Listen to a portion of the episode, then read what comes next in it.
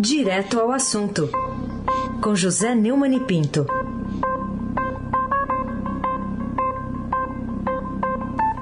Neumani, bom dia.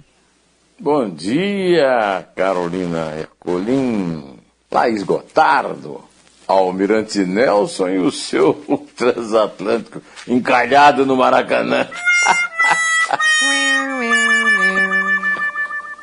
Moacir Bias, é, Clã Bonfim, Manuel, Alice Isadora. Bom dia, melhor ouvinte, ouvinte da Rádio Eldorado, 107,3 FM. Carolina Ercolim, tintim por tintim. Muito bem, Neumann. Então... Bom dia também para o Moacir Bias, está morrendo de rir aí, porque, Tá. é, é, porque o, o Flamengo perdeu de 4 do Internacional. É, né? Mas teve festa em casa ontem, não? Então, eu tava falando que meu marido tava felizinho, viu? Eu não sabia por quê, Felizinho. mas acho que era isso. É, aproveita, aproveita. Eu achei que era o dia dos pais. Boba. Pois é. né? É um belo presente ele ganhou, né? Pois é. Ô, Neumann, vamos falar um pouquinho sobre é, Bolsonaro enfrenta a mais dura reação de seu governo, também uma chamada de ontem do Estadão, primeira página. Queria entender como é que você analisa essa reação mais pesada às iniciativas fora de propósito do presidente da República nesse momento, nesse contexto que a gente vive. É o André Schauder, lá da sucursal de Brasília, fez um apanhado, né? Mostrando que desde 29 de julho, eh, o presidente Jair Bolsonaro repete com insistência uma afirmação que ele fez quando era candidato ao Palácio do Planalto, sempre sem provas, de que as urnas eletrônicas usadas no Brasil não são confiáveis e foram usadas para fraudar as últimas eleições. A respeito disso, eu já eh, escrevi um artigo na quarta-feira, na página 2 do Estadão, lembrando que houve sim uma fraude grave nas eleições eh, de, de 2018, e essa fraude é o próprio Bolsonaro. Aliás, é um especialista americano eh, disse no Estadão, no fim de semana, e eu, eu, eu, de certa forma, usei esse, esse digamos, premonitoriamente esse raciocínio, é que fraude é você declarar fraude sem ter prova, né? Isso é fraude. É, é muito bem lembrado, porque além da fraude de mentir, eh, teve a fraude de atacar o sistema eleitoral sem prova, né? É, o- na reportagem de, de Chalders, o, o Bolsonaro enfrentou a mais dura reação é, quando se tornou investigado no Supremo Tribunal Federal e no Tribunal Superior Eleitoral, né? É, por causa da forma covarde e violenta com que atacou as instituições e depois veio dizer que não eram elas que ele estava atacando, era o, o Barroso, o Luiz Alberto Barroso, presidente do TSE, e o Alexandre de Moraes, que é o relator daquelas investigações lá do Supremo é, no, é, no- na, na questão do inquérito das, das fake news. Né? É, o Bolsonaro levou para a live horrorosa em que ele teve, inclusive segundo a reportagem eh, que nós vamos comentar daqui a pouco do Globo, triplo, o triplo da audiência, um coronel da reserva eh, pago eh, pelo, um- pelo contribuinte para espionar os eh, parlamentares que recebem dinheiro do governo, aliás, dinheiro do povo, para saber se eles votam com o governo para merecer esse dinheiro. É uma coisa bastante complicada. Aliás, tem outro episódio aí lamentável também. Um colega de turma do general Walter Braga Neto, é, que segundo o senador é, Contarato, é, o espionou, né? Tentou, procurou amigos para saber sobre de- dele. Dizer, o, o Bolsonaro está perseguindo inimigos usando o erário, né? E a grande notícia, né, no, que o Chalders rememora, é que empresários intelectuais divulgaram um manifesto a favor das eleições, assim como a cúpula do Ministério Público. Falta o Congresso, né? O, o presidente do Senado ainda dá umas, umas tentativas assim bastante pouco firmes, mas o, o, o- Arthur Lira, pelo amor de Deus, né? a Câmara dos Deputados é uma vergonha. Se, foi comprado por 4 bilhões de reais de, né, de emenda. O Bolsonaro foi muito esperto quando ele prometeu tudo o que o povo queria ouvir na eleição de 2018, repetindo o colo. E repetindo o colo, traiu em praticamente tudo e pensa que vai se reeleger com um crescimento econômico que só favorece os favorecidos. Mas a votação vai ser decidida por miseráveis, famintos e desempregados. Eu não sei se serão simpáticos a, a, a um governo que os tem tratado como mendigos. Né? Carolina Ercolim, tintim por tintim. Queria te ouvir ainda sobre o presidente da Câmara dos Deputados, Arthur Lira, que vai insistir em levar é, a votação sobre voto impresso para o plenário da Casa, da, da, Câmara dos Deputados, apesar de ter sido derrotado na comissão especial. Quais são as perspectivas da vitória, né, especialmente dos bolsonaristas, nessa empreitada que à primeira vista parece em glória? É. Hoje, na primeira página do Globo, no, no portal né, do Globo, é, tem uma reportagem lá de Brasília mostrando que o governo deverá sofrer mais uma derrota na votação em que o plenário da Câmara decidirá se torna obrigatório ou não o voto impresso no Brasil. A bandeira número um dos milicianos, particularmente do capitão miliciano Jair Bolsonaro. Né? Os partidos de declaradamente contrários à proposta no levantamento que o Globo fez somam 330 deputados. Né? É, e das 22 bancadas consultadas, só duas, com 86 parlamentares no total, confirmaram apoio ao projeto, que é o pivô da atual crise institucional entre o Judiciário e o Palácio Planalto. O Arthur Lira vai reunir hoje líderes partidários para tratar do tema, né? E pode pautar a votação já para amanhã.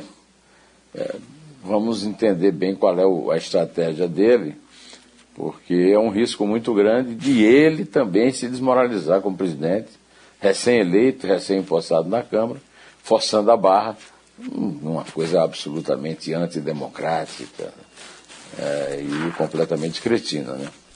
É, são necessários 308 votos para aprovar a medida, que já foi rejeitada na comissão, conforme nós já dissemos aqui, é, por uma votação bastante ampla. Né? Voto impresso é do interesse exclusivo das milícias e Bolsonaro não engana ninguém com esse blá blá blá exaustivo, no qual nenhum brasileiro com pouca renda e mais QI está interessado.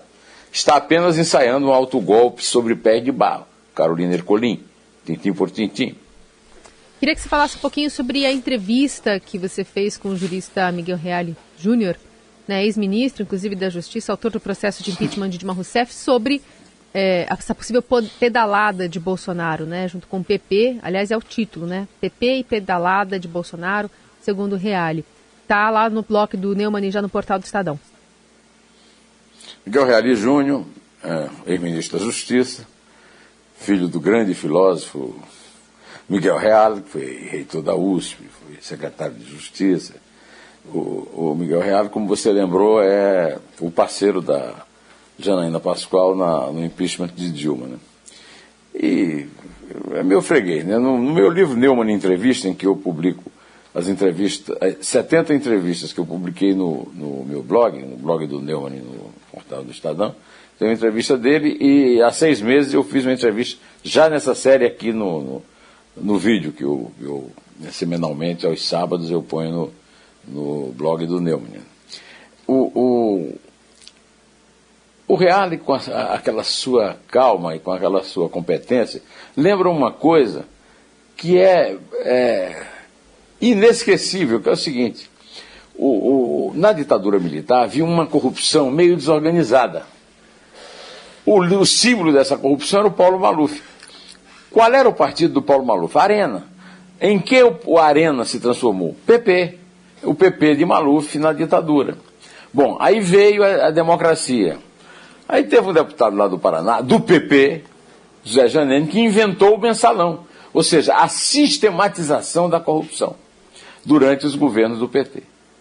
E hoje, com Bolsonaro, com Ciro ninguém na, no, na Casa Civil e, e, e, e Arthur Lira na presidência da Câmara, o Jair Bolsonaro já disse que sempre foi centrão.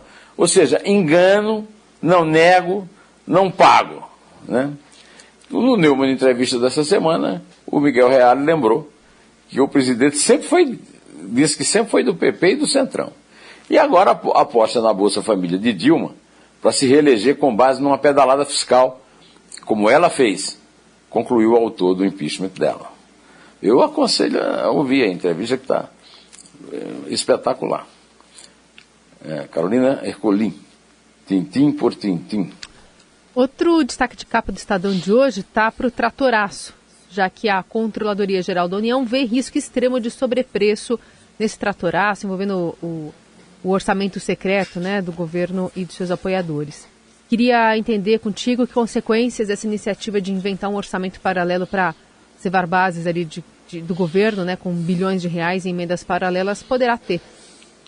O, o Breno Pires, lá da Sucursal do Brasil, que deu esse furo né, do, do tratoraço, vem trazendo hoje essa informação que o, o, esse Wagner Rosário, que é um bolsonarista, milico também e tal, é, é, que tentou des, é, é, desmoralizar e desautorizar o furo dele, já reconhece que a coisa não era bem assim e tal, olha só, é, identificou ri, risco extremo de sobrepreço. Nos convênios do Ministério do Desenvolvimento Regional para a compra de tratores e equipamentos agrícolas com recursos de emendas do orçamento secreto. Né? É, então a, a, a, reportagem do Estadão não tinha valor nenhum, mas a auditoria foi feita com base nela e chegou a essa conclusão. Né? O orçamento paralelo, Bolsolão Tratoraço, é um assalto com canhão. E vai cair como uma bomba nas urnas eletrônicas e sem voto impresso, viu, Carolina? Carolina Ercolim, tintim por tintim. Dos Jogos Sem Público, a invasão de Paris, também chamada de hoje, lembrando o encerramento das Olimpíadas de Tóquio e o consequente início do período de preparação para os Jogos de Paris daqui a três anos, por conta desse calendário mudado aí, decorrência da pandemia. Queria que você fizesse um balanço aqui para a gente desses jogos que terminaram na madrugada de ontem. Você me permitiu, eu vou tomar emprestado um, um texto anônimo, né? Hum. Que me foi mandado pelo baiano Antônio Lins, grande poeta, porque a Bahia foi um grande destaque. Né? Um, uma, a Bahia era para 22 país com, com medalha no, na, na, Olimpíada de, de Tóquio. Né? E ele me mandou um texto em que um baiano, amigo dele, que eu não sei quem é, porque eu não consegui pegar dele a, a autoria, né? Vou aqui roubar um pouquinho. Lembrou que o cara que fez o gol da vitória sobre a Espanha se chama Malcolm. Homenagem é, do pai dele ao Malcolm X, é, o grande herói da, da, da, luta contra o racismo nos Estados Unidos. Né? O funcionário do cartório escreveu errado, é o caso do meu nome também, foi escrito errado pela, pela mulher do cartório. O canoísta baiano Isaquias, que ganhou o ouro, tem um filhinho pequeno chamado Sebastian, homenagem ao alemão Sebastian Brendel, que em 2016 tirou o ouro dele no Rio. Ele disse que foi para nunca esquecer o rival, mas com carinho. Agora, grande, a grande figura que eu achei dessa Olimpíada, a, a grande revelação é o boxer, Herbert, também baiano. Chorou feito um menino nessa Olimpíada, desmanjou o bom humor, né? Ele é de um bairro chamado Pau de Lima, um dos bairros mais violentos de Salvador. Viu até um amigo dele ser assassinado. Pregando contra o racismo, gritou para a Câmara e depois de vencer os versos, é, depois de vencer os versos de uma canção que o Olodum fez para Mandel. Fora da Bahia, Aí é o seguinte, eu vou acrescentar aqui, fora da Bahia. Ah, é, observações minhas. Maurício de Souza, do vôlei masculino, homenageou Bolsonaro. e a tentativa de papagaio. Bom, eu quero lembrar que perderam da Argentina a medalha de bronze. Deve ser a maior, a maior vergonha da história do vôlei masculino brasileiro, hein, Maurício de Souza? Podia ter arrumado um, um, um, um, melhor. O Bolsonaro é o Mick Jagger da, de Brasília. Né? É, basta ver essa, esse, essa homenagem que o Maurício de Souza não prestou. Né? Ah, o, o, o Flamengo está tá incluído na minha, na minha papagaiada de pirata, viu? O Flamengo negou o Pedro ao Jardim e, e, e ficou aí fazendo propaganda do Isaquias e da Rebeca, que são atletas eh, do Flamengo, né? E aí terminou em goleada do Internacional por 4 a 0 no Maracanã ontem à noitinha, né? Toda essa filostria vai se repetir em Paris. O Brasil teve mais medalhas, algumas das quais em modalidades que não eram disputadas nas anteriores. Mas ninguém liga para isso. Se a intenção é a picaretagem, modalidade em que nós somos ouro sempre, viu, Carolina? Mas ouro, ouro de. ouro de, de, de fancaria. Ouro de tolo, como diria meu amigo Raul Seixas. Carolina Colim, tintim por tintim. O homem sim tem que plantar sementes sem cultivar a guerra. Que coisa mais linda! O Zé Luiz Tejão tocou isso aí, Carolina. Eu chorei aqui feito uma vaca. Agora esse Almirante Nelson tá também chorando aí com o Internacional. Toca, eu vou chorar de novo, Carolina. Ele já cantou a bola aqui de que você indicou para ele essa música da Roberta Miranda, é, falando um pouco sobre a terra, né? Um, um, um, posicionamento muito mais proativo, né? Cheio de, de frutos aí para a gente se dedicar nessa situação aí do agronegócio. É. A cantora e compositora paraibana, criada na zona leste de São Paulo, Roberta Miranda, disse: Eu não me fiz artista, nasci artista. Meu timbre tem de tudo. Na série Dois Dedos de Prosa, é, que também está no meu blog do Neumann, no portal do Estadão. Ela me contou, o Roberto Carlos me contou também que repôs Eu Te Amo, Eu Te Amo, Eu Te Amo em shows por causa do sucesso da gravação dela para a novela Rei do Gado, do meu querido, meu irmão, meu querido amado amigo Benedito Rui Barbosa, é, com o, o, Fagundes, Antônio Fagundes. Né?